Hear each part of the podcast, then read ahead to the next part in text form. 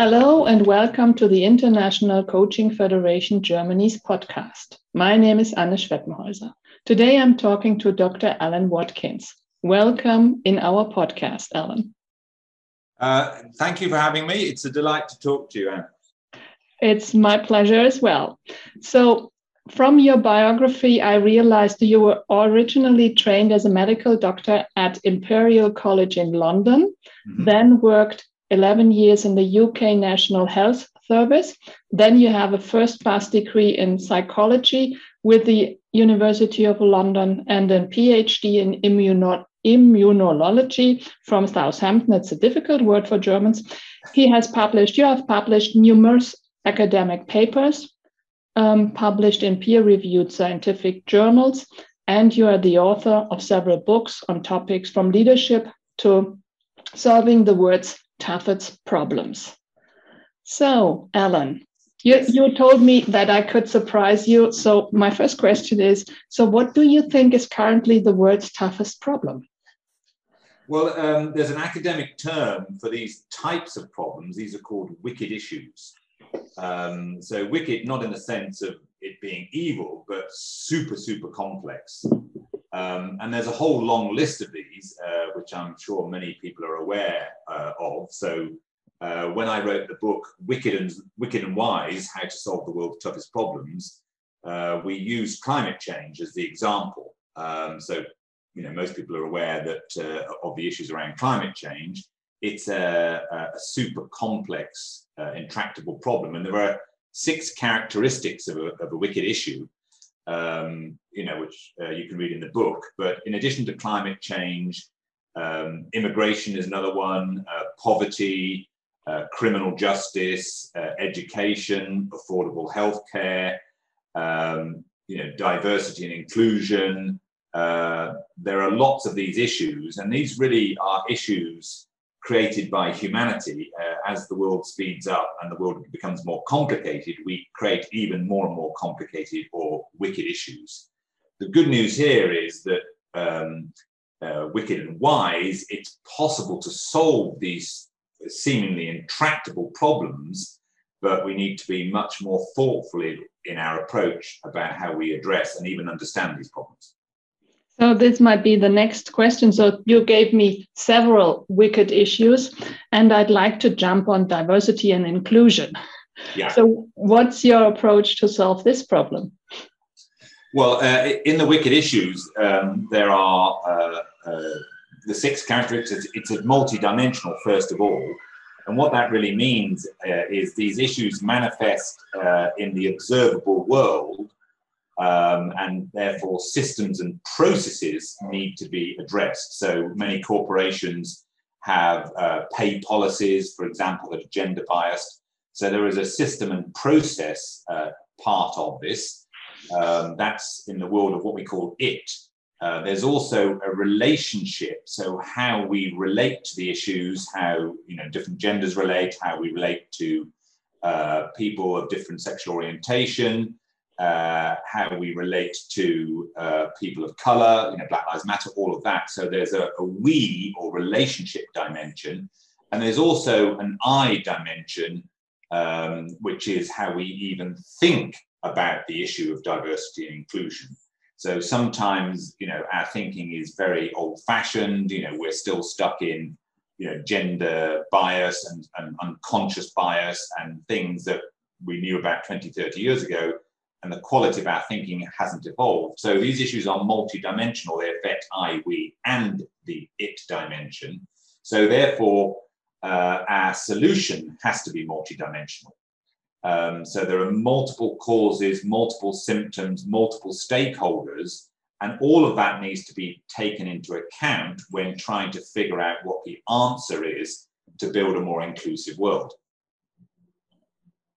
So, and we are with ICF um, Germany here. So, what do you think? What might be the contribution of coaching in solving this problem of diversity and inclusion?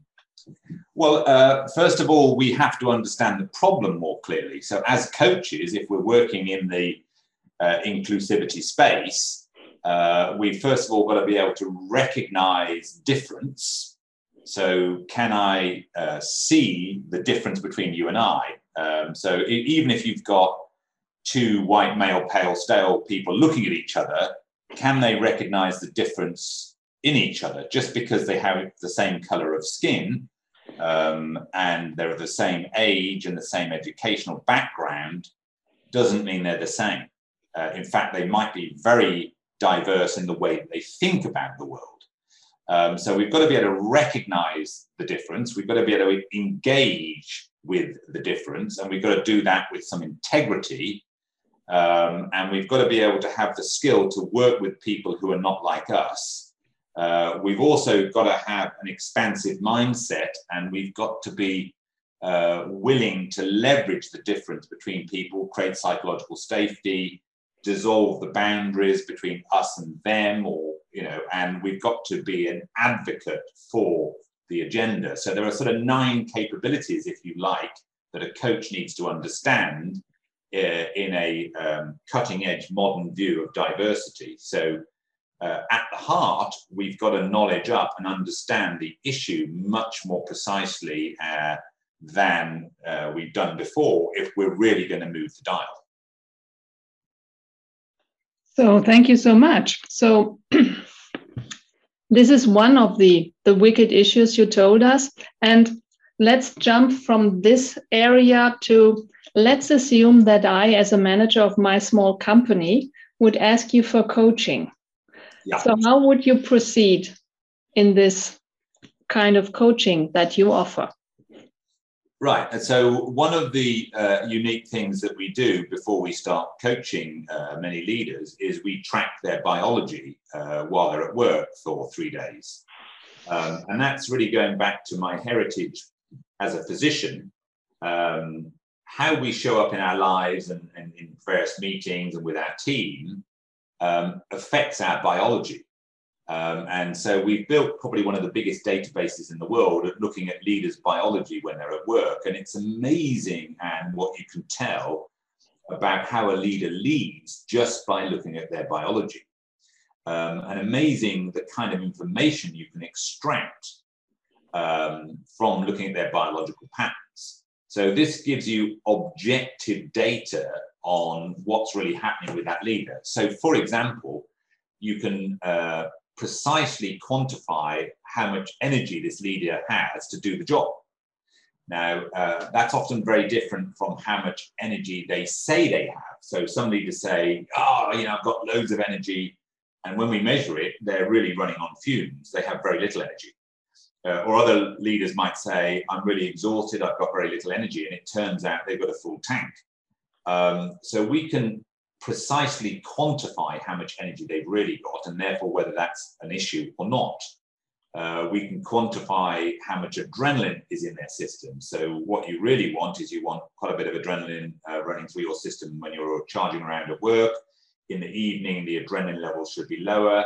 And when you're asleep, the uh, adrenaline levels should be very low. But that's not the case in many leaders. So you can see uh, patterns where their uh, adrenaline levels in some leaders is higher when they're asleep than when they're awake, which clearly isn't right.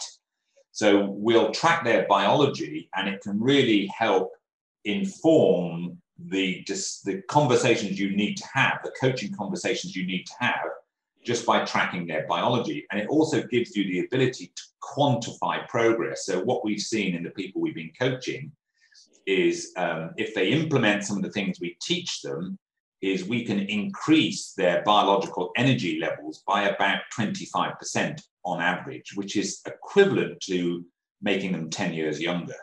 So human beings' biology decays by about 3% per annum, and we can reverse that and give them 25 to 30% of energy levels back.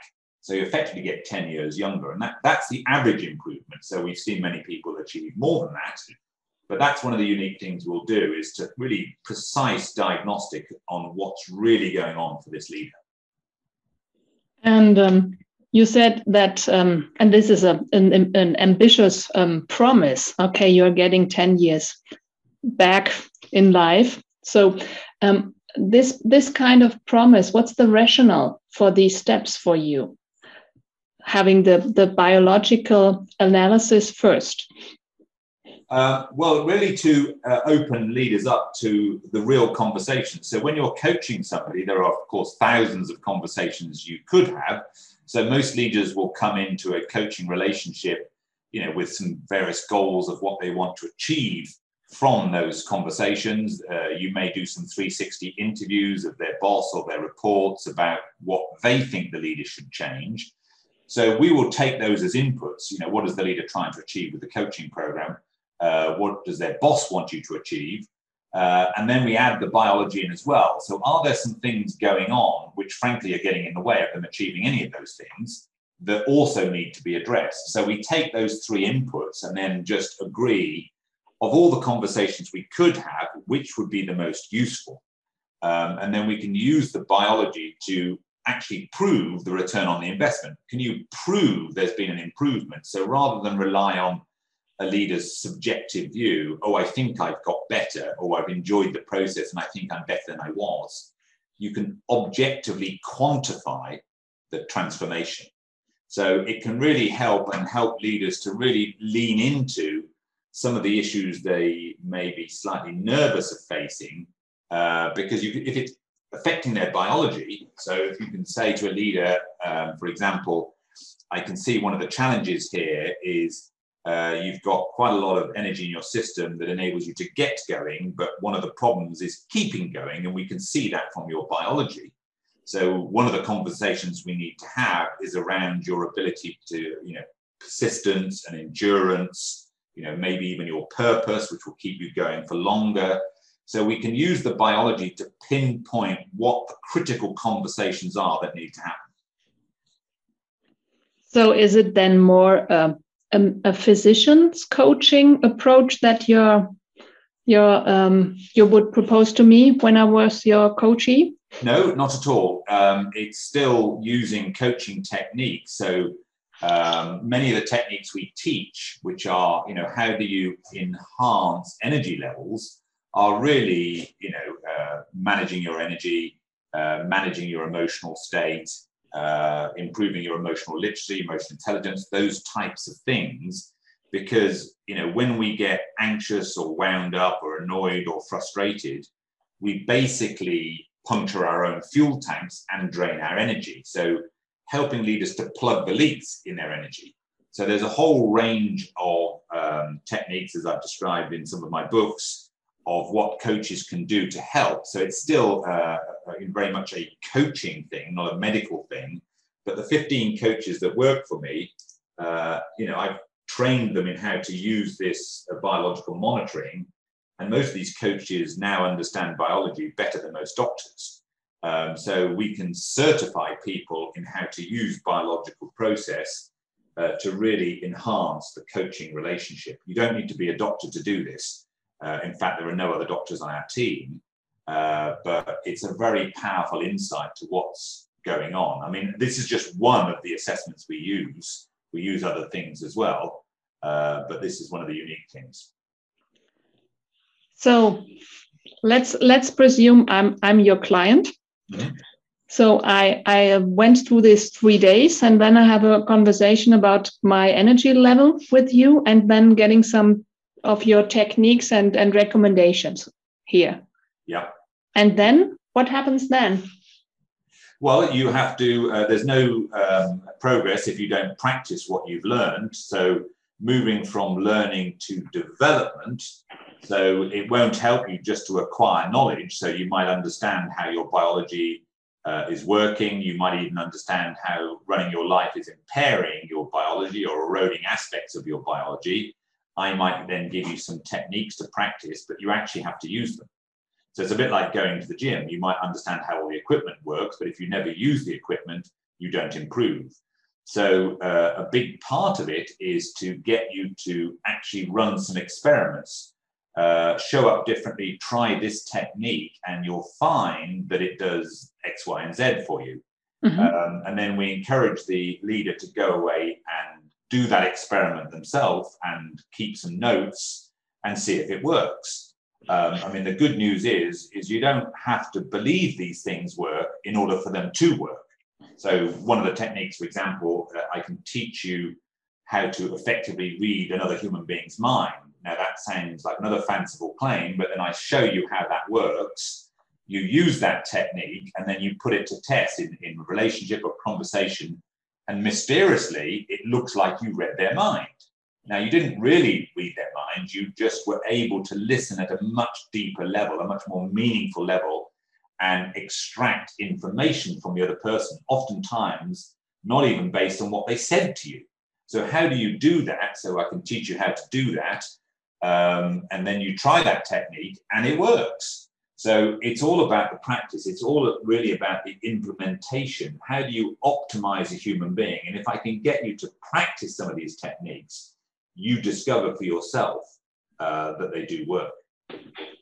So this is this is a little bit around the new core competencies of ICF around um, um, evoking awareness and um, facilitating growth. It's mm-hmm. core competency eight. So um, how do you yourself assess your way of coaching against or with the background of the core competencies and ethics of the ICF? Um, so uh, awareness and growth, uh, as I was saying, awareness is a necessary first step to change. But if you do nothing with the awareness, then nothing will change. So it's really about practice, the deployment of that awareness. I'm aware, so you could make a leader, for example, aware of some aspect of their biology or their value systems. But if they do nothing with that knowledge, there's no change.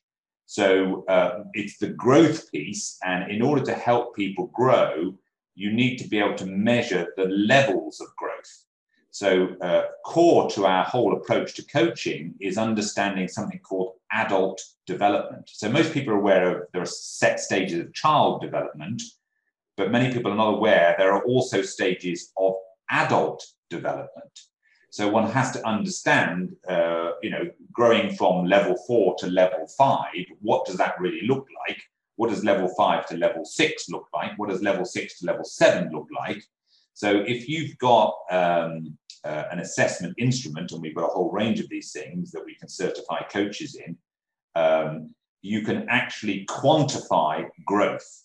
So have they really grown? Uh, yes, they've learned, but have they really grown? Yes, they're aware, but has that awareness been deployed in the service of their growth? Now, you don't know that unless you can really measure it. So, in addition to the biology, uh, to use another example, is we'll often quantify which of the eight levels of values sophistication are they operating from. There are eight value systems in the world, anywhere in the world Germany, the UK, Australia, Peru. Um, and it's possible when you understand these things is to level up a human being, moving them from you know, the red value system to the blue value system, the blue to the orange, the orange to the green, the green to the yellow. Uh, you can track and measure that progress, and therefore you can cultivate uh, that uh, greater level of competency that comes online at the next level up. So, am I right to say um, it's a, a complex system that I would enter when I'm when I'm getting coached by you, and that there are several several levels that I could reach according to my adult development? Um, well, it, there may be a series of very simple conversations. So part of the skillfulness of being in, in a coach is not to overcomplicate things. Okay. So the client in front of you, uh, like I literally came off a call with a uh, with a, a lawyer uh, who I'm coaching, uh, and actually her requirement is relatively simple or straightforward. So we wouldn't necessarily roll out the entire complexity. It might be quite complex because, frankly, human beings are quite complicated. But the skillfulness of the coach is, you know, which bit of all the things that you could do, you know, does this coach really need help with uh, their energy levels and therefore the biological quantification? Or are they really struggling because of low levels of emotional intelligence? So therefore, we'll quantify that rather than the biology. Or is this particular individual uh, wrestling with uh, meaning uh, and therefore their sense of purpose. You know, is that the focus of the coaching? Um, are they struggling culturally, in which case measuring their value systems are going to be critical? So the skillfulness is knowing which diagnostic to use with which individual. Um, so, but once you start the coaching, is you've got to um, interact at the level of complexity or simplicity that the person you're coaching can cope with. Um, there's no point in sort of doing it something that's too complicated for them because they just won't make progress. So part of the skill is keeping it at the right level of simplicity slash complexity. So, very, thank you so much for explaining the whole map of interventions that you'd like to implement if the client is asking that or asking for specific questions. And um, I have one more question left, and this is a very broad question. So, what advice would you like to give to the coaches who are listening here right now? Well, if um, they want to sort of power up more and make their coaching more effective, then please reach out to us, get in contact because um, I spent really my life's work um, since even when I was a doctor trying to figure out when you look at big, complicated systems, what are the two or three or four things that if you did would completely transform that complex system? uh, whether that goes for a human being, a team, or an entire organization. Um, so I've literally spent more than 25 years uh, exploring that and studying that um, and reaching various conclusions. And now we're at a phase of we're sharing this through books, through webinars, through certification programs to really help the coaching community uh, create a transformation uh, in their client base. So we're more than happy to, you know, license coaches around the world um, and really power up their practice. and one of the reasons, um, uh, the commonest question I get asked, Anne, is, is, well, you were a doctor for 12 years. Why did you leave that to do some coaching? Um, and really, it's as a, a, physician, I couldn't reduce human suffering at a large enough scale. So if you're a doctor in a hospital, you might have 200 patients to look after you know 50 on the ward 150 outpatients you've only ever got 200 people if you're in primary care you might have 2000 but you never see 1800 because they're well so again you only have 200 people when you work uh, with some of the big multinationals that we work with they've got you know 160000 staff so if you change the quality of leadership you affect a much larger population and so we're all about the reduction of human suffering at scale. And human suffering often flows from poor leadership. So we're very collaborative and we're very keen to uh, provide tools to the coaches out there in the coaching community that will enable them to become more powerful in their work. So that's what I'd say to the coaching community. If you want to become more effective, we've built some tools and we've got some assessment instruments that might significantly help you in uh, your practice uh, and the work that you do. So, thank you so much for reinforcing what ICF wrote down in the ethics um, doing good instead of avoiding the bad things. Mm-hmm.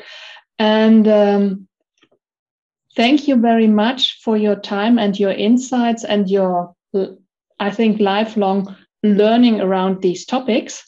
And if our listeners want to learn more about Dr. Alan Watkins and his work, you will find him, I suppose, on LinkedIn. On LinkedIn, um, you can find our website, complete-coherence.com.